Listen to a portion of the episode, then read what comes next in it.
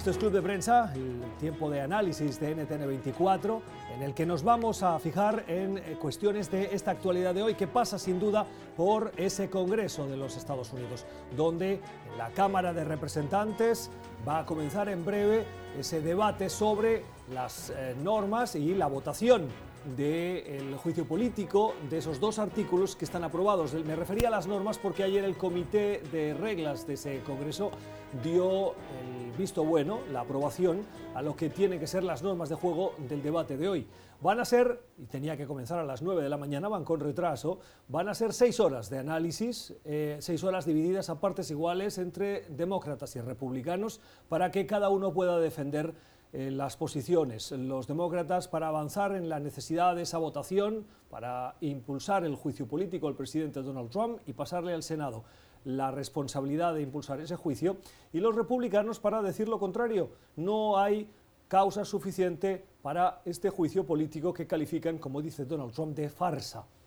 Es eh, muy probable que los republicanos intenten, al no tener mayoría, no van a tener mucho éxito, pero que intenten posponer o retrasar la sesión de hoy utilizando lo que se llama las tácticas del Congreso y que pretenden que la votación se alargue y vaya más allá de esas seis horas. Pero decimos, las normas están claras y muy probablemente hoy vamos a tener al tercer presidente de la historia de Estados Unidos que enfrentará ese juicio político. Una cosa es enfrentarlo y la otra es que llegue al puerto que unos quieren, los demócratas, con la remoción del presidente de la sala oval y los republicanos que salga indemne de este juicio político.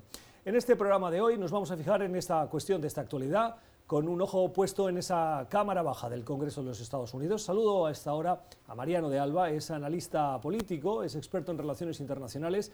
Mariano, ¿cómo estás? Muy buenos días. Buenos días, Gustavo. ¿Cómo Gracias por acompañarnos. Y en este club de prensa, en breve vamos a dar paso a nuevos invitados que también nos acompañarán en esta mesa. Empezamos con Mariano. Em, ¿Día histórico? Sí, yo pienso que sí. A ver, no, no es algo que sucede frecuentemente. Eh, ahora, eh, la realidad es que esto básicamente va a quedar como, como un paso eh, histórico, pero que no va a llegar al término, como tú bien decías, que, que, los demócratas quieren. Eh, yo creo que a partir de hoy se van a dar discusiones muy interesantes, ¿no? Sobre todo tenemos, hay que tener en cuenta que una vez que apruebe la Cámara de Representantes ese juicio político, pues entonces vamos a ir a una fase eh, donde, donde la, propia Cámara de Representantes tiene que eh, designar a lo que se llama como unos gerentes del impeachment, que son los representantes de la Cámara Baja que acuden al Senado y son quienes presentan la acusación en contra del presidente. Aquí hay un debate muy interesante que se va a abrir probablemente en el mes de enero eh, y es si el Senado tiene la facultad de desechar el juicio de impeachment inmediatamente, es decir, sin realizarlo. Eh, estuve eh, revisando las normas aplicables y pareciera bastante claro eh, de las normas que desde hace muchísimos años que tiene el Congreso de Estados Unidos sobre el impeachment, de que no se puede. Si uno lee las normas taxativamente, literalmente no se, el Senado necesariamente tiene que realizar el juicio antes de poder votar o no la absolución del presidente Donald Trump.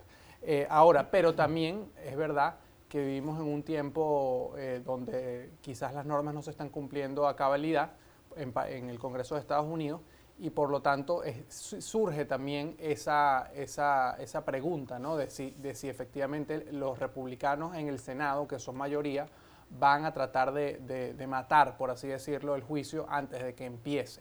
Em, otra, otra alternativa que se ha discutido mucho, eh, pero que es muy poco probable, es que los republicanos decidan eh, absolver a Trump en el, en el Senado, eh, pero sin embargo acuerden con el Partido Demócrata una especie de voto de censura eh, a los efectos de enviar un mensaje al inquilino de la Casa Blanca de, lo que, de, que, las acciones que realizó pues no son las más apropiadas. Dicho eso, el día de ayer vimos una carta bastante larga por parte del presidente Trump a, la, presidenta de la Cámara de Representantes, Nancy Pelosi, donde básicamente repitió todos sus argumentos en contra del impeachment, eh, convirtiéndolo incluso en algo muy personal, diciendo de que eh, Pelosi había engañado al, pueblo estadounidense tratando de hacer ver que ella era renuente al impeachment, pero que lo que había sucedido finalmente la había llevado eh, a, tomar esas acciones.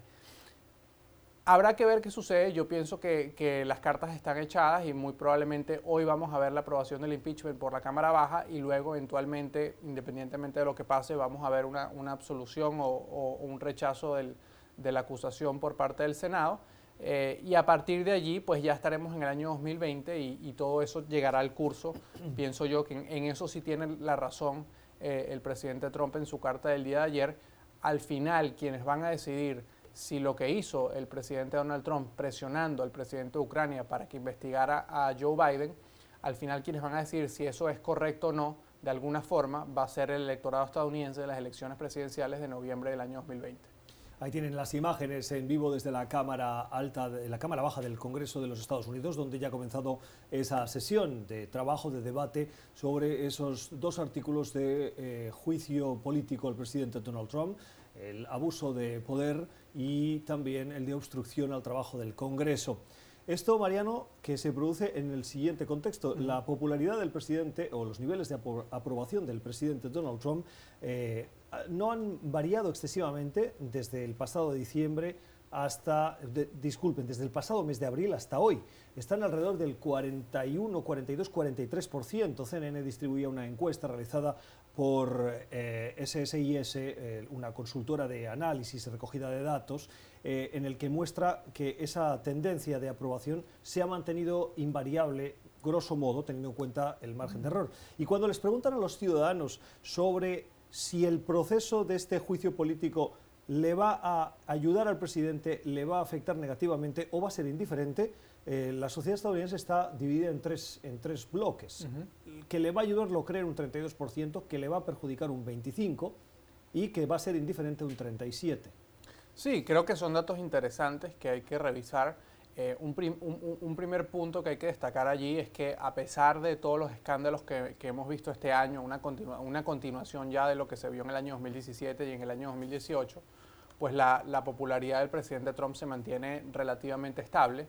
Eh, creo que Donald Trump es el gran favorito de cara a las elecciones presidenciales del año 2020, al menos por ahora.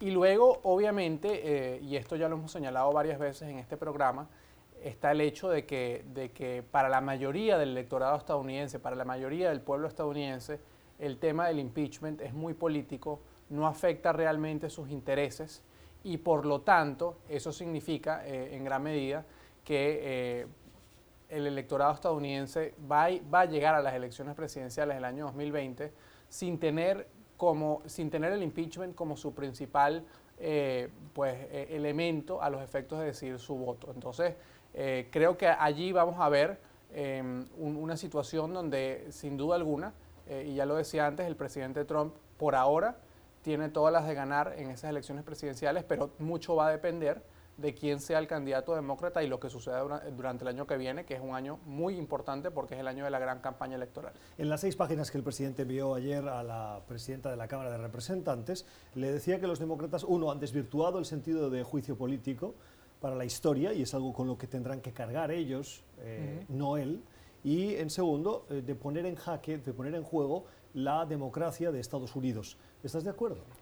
Yo pienso que no, yo pienso que, a ver, eh, en primer lugar, los demócratas eh, tenían una inmensidad de cargos a los cuales han podido hacer referencia para, para, llevar adelante el impeachment. Es decir, estas dos irregularidades que, por las cuales se va a acusar al presidente Trump, eh, abuso de poder y, obstrucción de la justicia o obstrucción de las investigaciones del Congreso, son quizás las más relevantes, pero había una, infinidad de, de situaciones. Recordemos que el presidente también fue investigado o su campaña electoral fue, fue claramente investigada durante muchos años. Y todo eso significa que el proceso se ha llevado de forma muy lenta. Eh, hacíamos referencia ya a la renuencia que había dentro del Partido Demócrata, incluyendo a la presidencia Nancy Pelosi, de avanzar en ese sentido. Y al final, eso significa que eh, yo pienso que el proceso se ha llevado de, manera bastante clara, de manera bastante transparente, tratando de, pues, hacer una investigación bastante profunda de la situación y se han quedado con estos dos cargos. Hay gente que opina que no es suficiente lo que sucedió alrededor de, las presiones que realizó Trump al presidente de Ucrania para un impeachment. Yo pienso que sí. Eh, pero al final, eh, tú lo decías al principio, estamos ante un juicio político y no es que lo que, lo que aquí define o va a definir no va a ser eh, la cantidad de pruebas, no va a ser realmente lo que sucedió, sino que va, lo que define en realidad la, votación es eh, la, parcialidad política. Y por eso vamos a ver una acusación o la aprobación del impeachment en, la Cámara Baja y muy probablemente, salvo que suceda algo inesperado, vamos a ver una absolución por parte del Senado. 9 y 41 minutos de la mañana en Washington. Imágenes en vivo desde el Congreso de los Estados Unidos, donde comenzó ese debate que tiene que concluir con la votación de los dos artículos de juicio político al presidente Donald Trump, abuso de poder y obstrucción al Congreso. Bricio Segovia es periodista, corresponsal y eh, periodista de La Voz de América en Washington, frente a la Casa Blanca. Bricio, buenos días. Muy buenos días. Gracias por estar con nosotros. Un placer como siempre. Día ajetreado aquí en Día ajetreado, ¿tu opinión sobre lo que hoy está sucediendo? Bueno, muy a la par de lo que comentaba el compañero, ¿no? Seguramente acabemos viendo una exoneración del presidente, eso no quiere decir que pase a la historia pues eh, libre de pecado como aquel que dice, ¿no? Hemos visto aquí eh, estos dos cargos de los que ya han estado hablando, dos cargos de los que, bueno, pues deberá presentarse una serie de defensa, una defensa que ya hemos estado viendo con la retórica de la Casa Blanca, que básicamente es negarlo todo y atribuirlo a intereses eh, políticos de los demócratas, por lo tanto esa seguramente va a ser la misma estrategia que estamos viendo. No vemos tampoco demasiado interés por parte de la Casa Blanca de tomar demasiado partido en esto, lo vimos ya también pues con el líder eh, en el Senado republicano, más con el quien está, quien está diciendo ya que no ve la necesidad de llamar a más testigos. Entonces vemos que em, lo van a intentar solucionar de la manera más rápida y limpia posible para el partido. No nos olvidemos, un tema claro, estamos en año electoral también, por lo tanto, tampoco interesa mucho profundizar en, este juicio político. Ahora bien, lo que sí dice la Casa Blanca eh, se aferra a los últimos sondeos, sondeos que por cierto estamos viendo como en rasgos generales es eh, entre los votantes independientes el impeachment mm, no está cobrando demasiada popularidad y la Casa Blanca dice que está jugando a su favor. Veremos lo que pasa. Tenemos el precedente del Russiagate, esa investigación sobre pues, eh, si hubo o no hubo vínculos entre el equipo de Donald Trump y Rusia durante la campaña de 2016. Es algo, eh, están jugando en estos momentos con eh, armas de doble filo. Eh, se las pueden acabar clavando los mismos demócratas o se la puede acabar clavando eh, Donald Trump y el Partido Republicano. En el caso de Russiagate, yo creo que al final se la acabaron clavando los demócratas porque no, eh, digamos que no hubo una prueba fehaciente de que eso se llevara a cabo, al menos así lo decían los republicanos y la Casa Blanca, y algo que parece que caló ese discurso bastante dentro de la base política, de la base de Donald Trump, y veremos si con el eh, juicio político acaba pasando lo mismo. De momento, Donald Trump no está perdiendo ese apoyo y es más, entre los votantes independientes parece que se posicionan buena parte eh, de ellos a su favor. En, función de la popularidad o el rechazo que pueda generar este juicio político, es cierto que aún no hay un candidato eh, claro que esté al frente de esa nominación demócrata. Ah, ese candidato va a tener la posibilidad de o bien abrazar la causa en función de la popularidad o bien distanciarse eh, creando una identidad, una narrativa propia para alejarse de ese, del ruido que ha generado todo este juicio político, Mariano?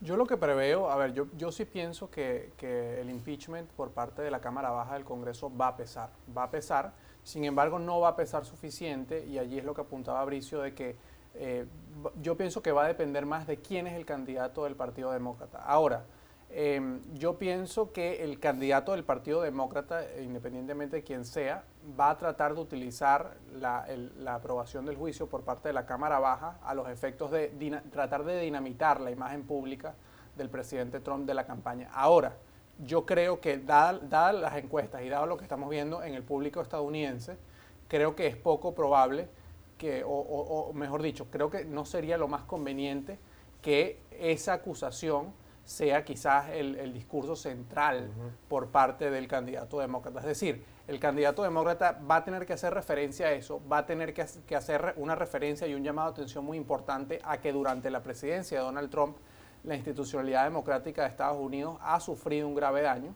pero va a tener que centrarse en cuáles son los asuntos centrales que interesan a la mayoría del, electorado estadounidense, no solo a los demócratas, sino también a los independientes. Y únicamente si logra convencer de que puede realmente eh, llevar al país a un mejor puerto en esos temas centrales como la economía, como el sistema de salud, etcétera, etcétera, pues pienso yo que habrá más posibilidades para que el candidato demócrata termine siendo el vencedor en noviembre del año 2020. eso es totalmente clave. Yo creo que hasta ahora lo que estamos viendo, incluso en los debates que demócratas que hemos estado viendo a nivel televisión, bueno, en, televisión, buena parte de los discursos se centran en eh, lapidar a, Donald Trump o intentar eh, pues eh, todo gira en torno a una figura del presidente, ¿no? Y em, es cierto, se tocan temas de eh, política em, doméstica, pero bueno, al final la conclusión siempre es Donald Trump, Donald Trump, todo lo que él ha hecho eh, ha, perjudicado a las instituciones estadounidenses, la imagen del país en el exterior, Donald Trump tenemos que acabar con él, si no esto va a ser la, una hecatombe en el, si sale reelegido por cuatro años más.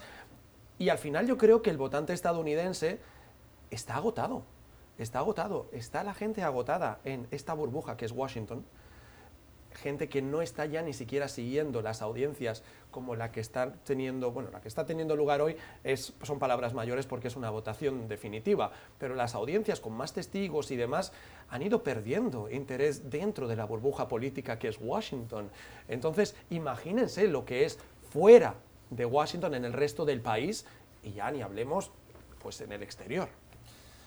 Esto es Club de Prensa, el análisis de la actualidad, una actualidad que sin duda hoy pasa y quedará marcado en los libros de historia como la sesión de la Cámara de Representantes del Congreso de los Estados Unidos, que debatió y con toda probabilidad aprobó los dos artículos de juicio político contra el presidente número 45 de la historia de este país por abuso de poder y obstrucción al trabajo del Congreso, un Congreso que como legislativo tiene que hacer de contrapeso al Ejecutivo y muy particularmente a la Presidencia y que el presidente, de acuerdo a esas acusaciones, se dedicó a eh, interrumpir, a minar ese trabajo para evitar ese trabajo de contrapeso, de check and balance, como dicen en inglés. Las 9 y 48 minutos de la mañana, vamos a la primera pausa en este programa de hoy y regresamos.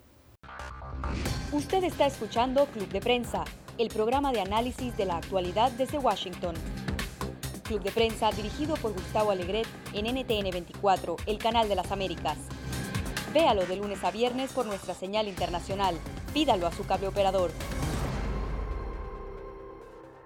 11 y 54 minutos de la mañana en Buenos Aires, Argentina. Son las 10 y 54 en La Paz, Bolivia. El expresidente Evo Morales está en Argentina como refugiado y desde allí ha desafiado la orden de detención que ha, ha emitido el gobierno de Janine Áñez. Dice que se encuentra en Argentina con ganas de impulsar la campaña de su partido político, el Movimiento al Socialismo, de, eh, dice textualmente, sentirse y estar envalentonado y animado y que no tiene miedo a una detención. Las palabras de Morales hace tiempo que incomodan dentro de Bolivia, ya que consideran que más bien tendría que guardar silencio, especialmente si se tiene que acoger a lo que define el estatus de refugiado político para no interferir en los asuntos de Bolivia. Evo Morales va a tomar las riendas de ese partido Movimiento al Socialismo para en las elecciones presidenciales que se tienen que celebrar el próximo año tener un papel ciertamente activo. Mariano. A ver, creo que esto no es nuevo, ¿no? Eh, el, a mí lo que me sorprende de las declaraciones del expresidente Evo Morales es que dice que llegó a México muy deprimido, eh, pero que ahora sorprendentemente ya está totalmente eh, presto, ¿no? Para la, para la campaña electoral.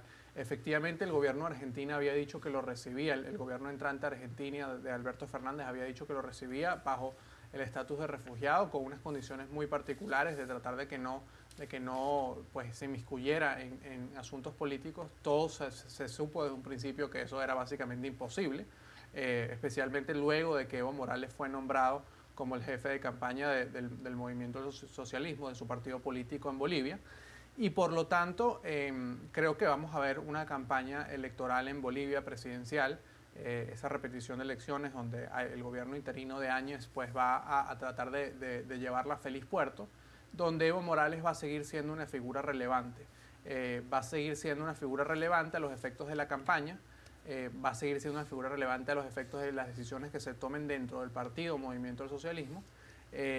ahora, ahora, eh, que va a ser igual de relevante como si fuese el presidente o como si estuviese en Bolivia. Yo pienso que no. Y pienso y he visto que hay sectores dentro del Partido del Movimiento Socialismo que de alguna forma ya han también pasado la página de Evo Morales y quieren tratar de, concentrarse en conseguir el mejor resultado posible en esas elecciones presidenciales, tratando de, pues, eh, de alguna forma minimizar el impacto negativo en, en términos de imagen que tiene Evo Morales, porque yo sí pienso que la mayoría de la ciudadanía boliviana, independientemente de su, de su tendencia política, uno, eh, ya está un poco cansada del, del, tema de lo que sucedió hace, hace algunos meses.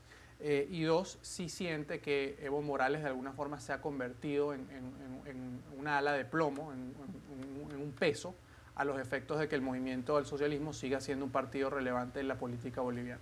Saludamos en este club de prensa de hoy a Maybor Petit, que se une a esta mesa de trabajo en este club de prensa. Maybor es periodista venezolana, periodista de investigación. Maybor, ¿cómo estás? Muy buenos días. Muy buenos días. Gracias por acompañarnos. Maybor, eh, Evo Morales en Argentina, ¿qué opinas de sus declaraciones? Sí, creo que en el fondo Evo Morales está siguiendo un plan que está previamente elaborado para eh, acercarse nuevamente al poder hemos visto cómo la estrategia de la izquierda latinoamericana se ha venido enfocando en volver al poder una vez que se pierde, eh, evaluando todos los elementos. Creo que por ahí va el plan. Ayer tuve oportunidad de conversar con dos amigos que están en Argentina siguiendo de cerca, estuvieron en las reuniones que sostuvo Evo Morales en Salta, las conversaciones que se han mantenido y sin duda alguna hay un plan que se está ejecutando y obviamente el partido eh, más está fracturado internamente en Bolivia obviamente a raíz de todos los acontecimientos ah, que se produjeron y que llevaron a Áñez al poder, pero hay una reestructuración, lo que significa que no podemos dormirnos en el hecho de que puede volver Evo al poder bajo las estrategias que se ha venido utilizando en el caso de Argentina, por ejemplo, con Cristina eh, Fernández, que vuelve al poder luego de una, un, caos que se generó a raíz de la llegada al poder de Macri, la evolución de esos casos de corrupción, y ahí la tenemos. Eh, Creo que inclusive los estrategas de eh, Bolivia, pero particularmente los que se ven desde acá, desde eh, Estados Unidos, no puede bajo ningún concepto eh, dejar de lado la posibilidad de que Evo vuelva renovado con estrategias que por lo general son fraudulentas, pero que han funcionado en países como Argentina, el mismo México, o si nos vamos un poquito hacia Centroamérica, podemos recordar el caso de El Salvador.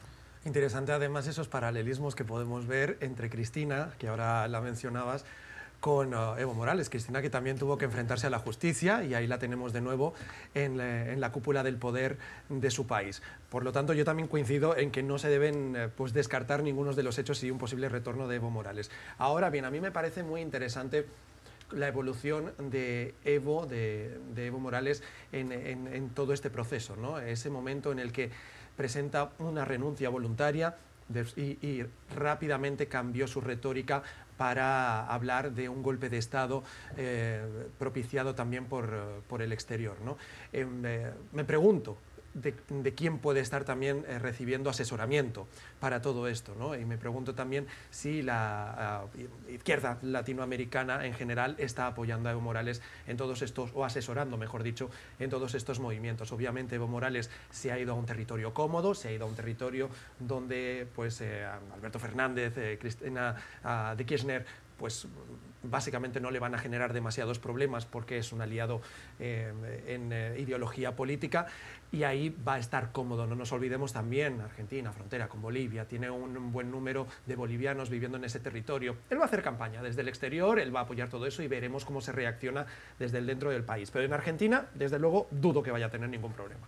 Sí, a ver, creo que hay, algunas diferencias y, algunas semejanzas ¿no? entre, entre Argentina y Bolivia. Una de ellas es que, pues, Cristina declinó ser la candidata presidencial, Evo no va a poder hacerlo porque tiene una acusación en su contra y además está fuera del país. Hay que ver si el candidato al movimiento al socialismo es lo suficientemente potable como era eh, Alberto Fernández a los efectos de, obtener una mayoría.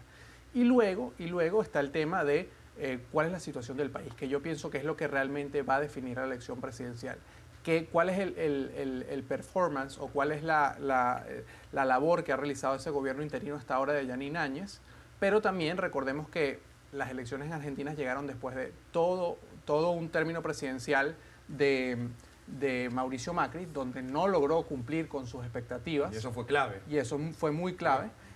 Y ahora pues vamos a unas elecciones realmente rápidas, pienso yo, en, un término de, de, pocos meses, donde realmente lo que, lo que va a estar eh, eh, en discusión es si se vuelve al modelo de Evo o si el país sigue avanzando. Y pienso yo que si se tiene en cuenta la, la, cercanía del resultado electoral que vimos en las elecciones fraudulentas, pues lo más probable es que el movimiento del socialismo no se haga con la presidencia. Pero es interesante además ver cómo, dicho todo esto, eh, eh, es importante remarcar que Bolivia sigue fracturada, la sociedad boliviana sigue fracturada. Aquí la pregunta clave es, ¿va a formar Evo Morales parte de ese liderazgo de su partido o va a dejar que evolucione de una manera natural a, otros, pues, eh, con otros candidatos? ¿no?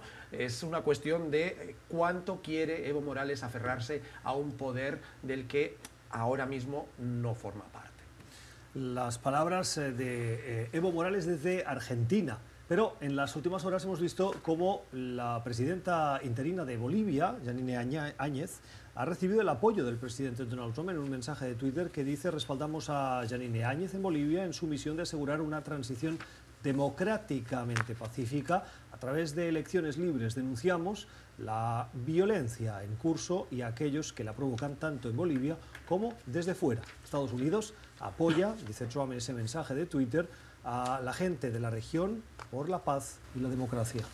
Sí, definitivamente. Hay una posición de los gobiernos de los Estados Unidos de apoyar este tipo de transiciones democráticas. Podemos recordar el caso venezolano con Juan Guaidó, en el que obviamente Estados Unidos ha jugado un rol fundamental. Creo que Bolivia está en ese mismo tránsito con algunas diferencias que son beneficiosas obviamente para la sociedad eh, boliviana. Eh, sin embargo, yo creo que no podemos descuidar, yo insisto en que hay una estrategia, la hemos visto en varias eh, oportunidades en América Latina. Una vez en Venezuela, Hugo Chávez renunció ante una masiva manifestación de venezolanos que lo, prácticamente lo sacaron del poder y hubo un gobierno interino que no duró sino apenas pocas horas, pero eso nos dejó una experiencia de cómo la izquierda es capaz de restablecerse y unir a los elementos que le hacen falta para volver al poder. Eh, lo hemos visto y yo creo que debemos insistir en esto a pesar de eh, los acontecimientos y a pesar inclusive del apoyo que está dando Estados Unidos a este gobierno. Vienen días ah, duros y conflictivos. Sí, creo que, a ver, em, la situación en Bolivia em, es una situación que hubo, hubo momentos de gran tensión y donde yo sí vi muy cerca el posible retorno triunfante de Evo Morales al poder. Sin embargo, pienso que el gobierno de Yanin Áñez ha de alguna forma calmado las aguas, se ha tratado de centrar, cosa que no hizo al principio, se ha tratado de centrar en esa elección presidencial que, que es el mandato que tiene que organizar y recordemos una cosa importante en el caso de Evo Morales, eh, que ahora no está muy clara la historia, pero Evo Morales básicamente salió del poder, en, entre comillas, una renuncia voluntaria, pero en realidad fueron los militares bolivianos los, los que le dijeron a Evo salga del poder. Eh, salga del poder porque usted realizó un fraude. Em, luego, y, y los militares bolivianos en todo este proceso, de alguna forma, han seguido apoyando el hecho de que haya una transición, de que haya unas nuevas elecciones.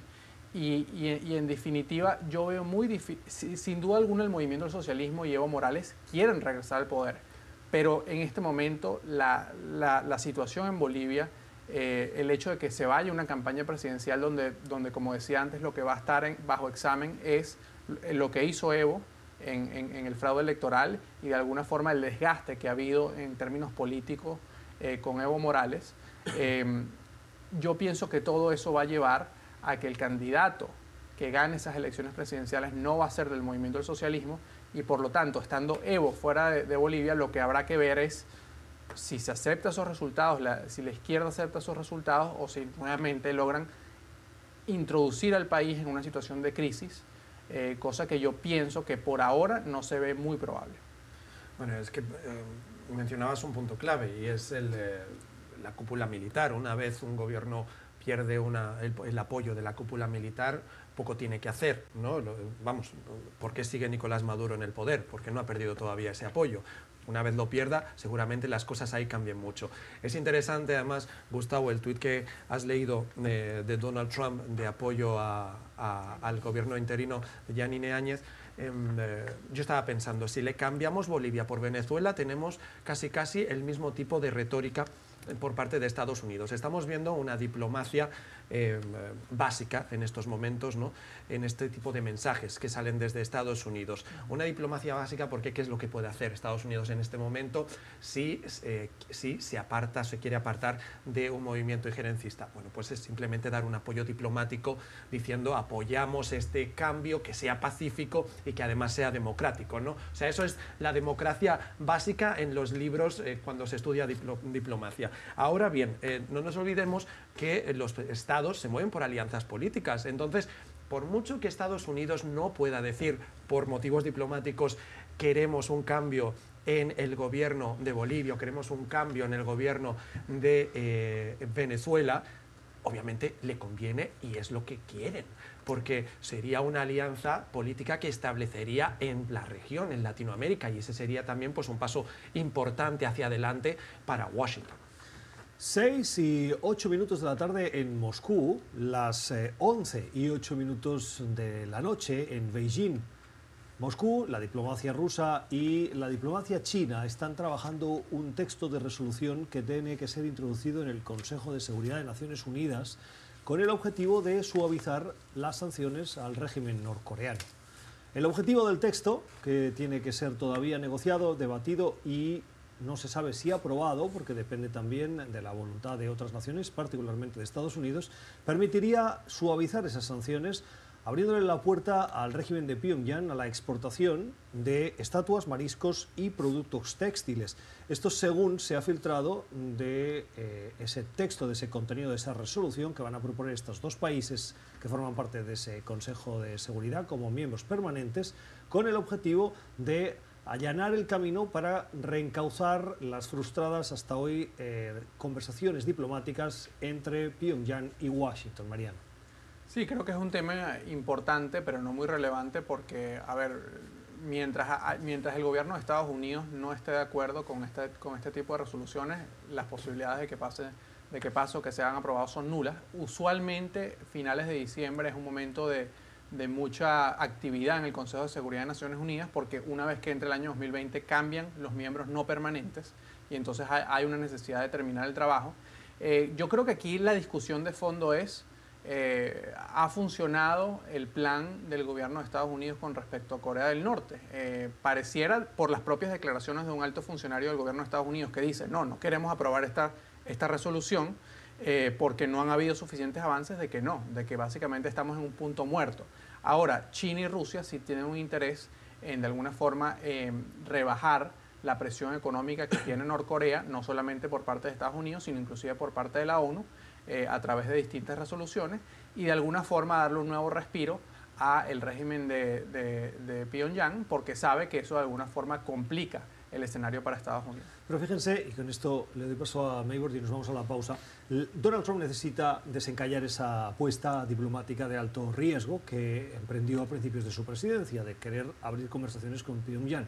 Unas conversaciones que hasta la fecha han sido frustradas. Permitir que Rusia y China introduzcan ese elemento, que satisfaga a Pyongyang, rebaje la tensión y Pyongyang esté dispuesto a volver a la mesa de negociaciones, podría ser visto también como una victoria para el presidente Trump. Por lo tanto, el rival de Estados Unidos permite o juega a favor de Estados Unidos suavizando esas tensiones para eh, forzar de alguna manera que Pyongyang vuelva a la mesa de negociación. ¿Es un escenario plausible?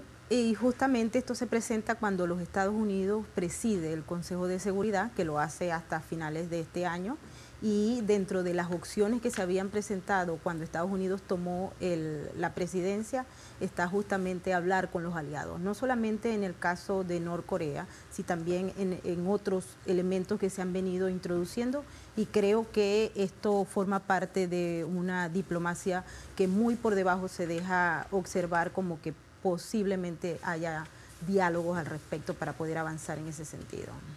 ¿Y usted qué opina? En este Club de Prensa de hoy le invitamos a que nos haga llegar sus eh, comentarios, sus puntos de vista a través de nuestra cuenta de Twitter, Club Prensa NTN24, y también que se suscriba a nuestro podcast. Puede volver a escuchar este programa en el podcast de Apple y de Spotify. Suscríbase y escuche cada día si no puede seguirnos en directo.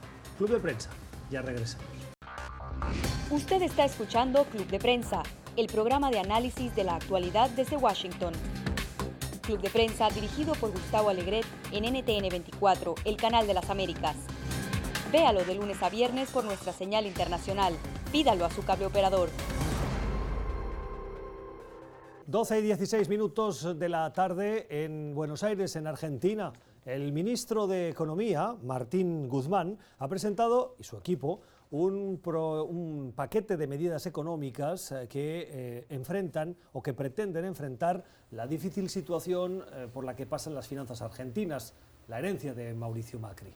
El paquete incluye diversas medidas, entre las cuales destacamos el 30% más caro para acceder al dólar, la congelación de las tarifas de los servicios públicos durante seis meses, las retenciones al complejo del petróleo, por 180 días también se suspenderán las actualización de los haberes jubilados eh, por la inflación y se congelarán, decíamos, esas tarifas para los servicios públicos. Un paquete de medidas que no han llevado acompañadas un reporte del coste fiscal que tienen, Bricio, pero mm. que pretenden mm, darle la vuelta a una situación eh, difícil por la que pasan muchos argentinos y que les llevaron, gran parte de ellos, a votar por la opción de Alberto Fernández. ¿Van a tener éxito?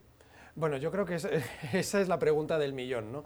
Vamos a ver si tienen éxito. A nivel de narrativa, no es algo que, sea fácilmente vendible, la verdad, porque para mí una cuestión clave de las palabras eh, del ministro pues, fueron que imposibilita la, la desinflación.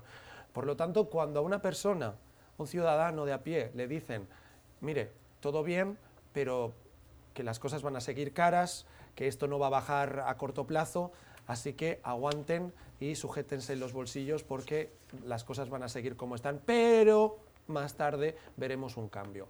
Bueno, eh, entre economistas, especialistas, etcétera, eso es más comprensible. Pero cuando a un ciudadano que le toca pagar sus facturas a final de mes, que le toca estar contando cuánto y además estar pendiente de la fluctuación de la misma divisa, le dicen que la inflación pues no va a bajar, ah, yo no sé cómo de populares van a seguir. Veremos. Creo que, a ver, creo que todo el mundo estaba muy, a la expectativa de cuál iba a ser el programa económico de Alberto Fernández y de su, de su equipo. Em, naturalmente, Argentina está inmersa en una gran crisis económica y no va a ser nada fácil salir de ella. Em, la gran preocupación que yo pienso que tenían los mercados era que básicamente eh, se volviese al mismo esquema que con Cristina Fernández de Kirchner, que básicamente era un, un esquema de impresión de dinero por parte del Banco Central para financiar el gasto público y en segundo lugar, de alguna forma, eh, eso ocasionaba una gran inflación y de alguna forma esconder los datos económicos, ¿no? que fue un tema muy discutido durante la presidencia de, Cristina. Eh, ahora aparentemente, y creo que esto hay que verlo con, pues, con lupa en el transcurso del tiempo, aparentemente el plan económico de Alberto Fernández va a ser otro. Y en términos generales, ¿cuál es el plan?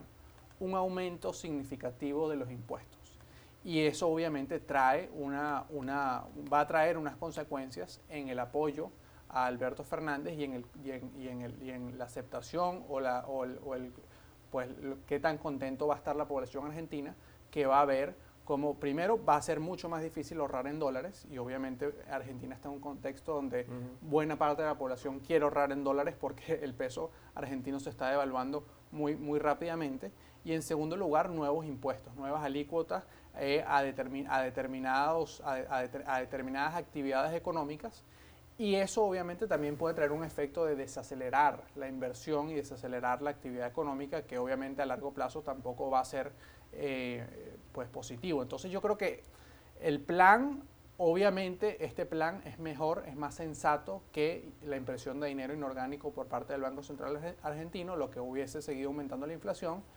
pero es un plan también que va a tener un costo, como decía Bricio, en, la aceptación del gobierno y en, lo, contenta que pueda estar la gente, y que a mediano plazo tiene un costo político que habrá que ver cómo sortea el gobierno de Alberto Fernández.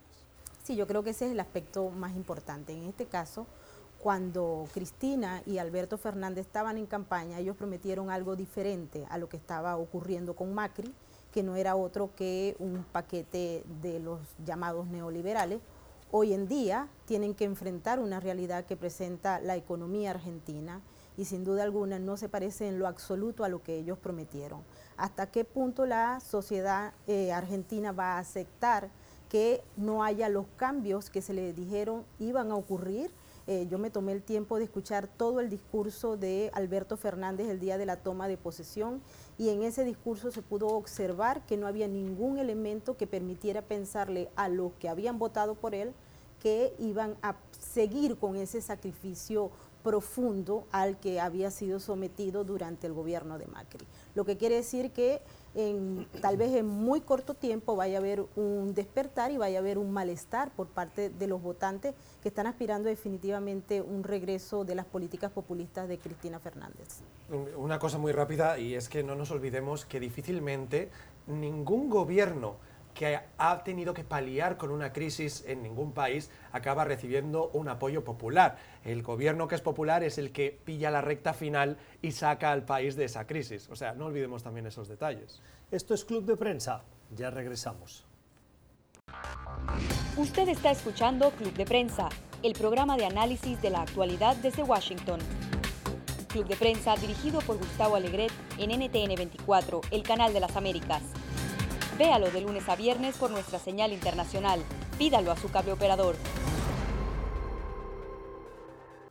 4 y 26 minutos de la tarde en Ciudad del Vaticano. El Papa Francisco ha levantado una, ha terminado con una de las grandes excusas de eh, la Iglesia Católica para proteger a los sacerdotes acusados de eh, abusos sexuales. Ha levantado el secreto pontificio que afectaban a esos casos, lo que permite introducir transparencia y dar satisfacción a muchas de las víctimas que reclamaban un juicio justo para que se pudieran conocer esos detalles que los afectan. La Iglesia ahora queda más desprotegida, pero Mariano, ¿puede salir fortalecida? A ver, creo que el tiempo lo va a decir, ¿no? Creo que esto sí es un avance, estas, leyes que aprobó el, el sumo pontífice, en el sentido de que cómo venía funcionando el sistema hasta ahora. Eh, si había alguna sospecha o si había alguna denuncia, primero se realizaba una investigación a lo interno del Vaticano, eh, una investigación a la que ni siquiera tenían acceso las víctimas, eh, ni, otras partes, ni otros gobiernos.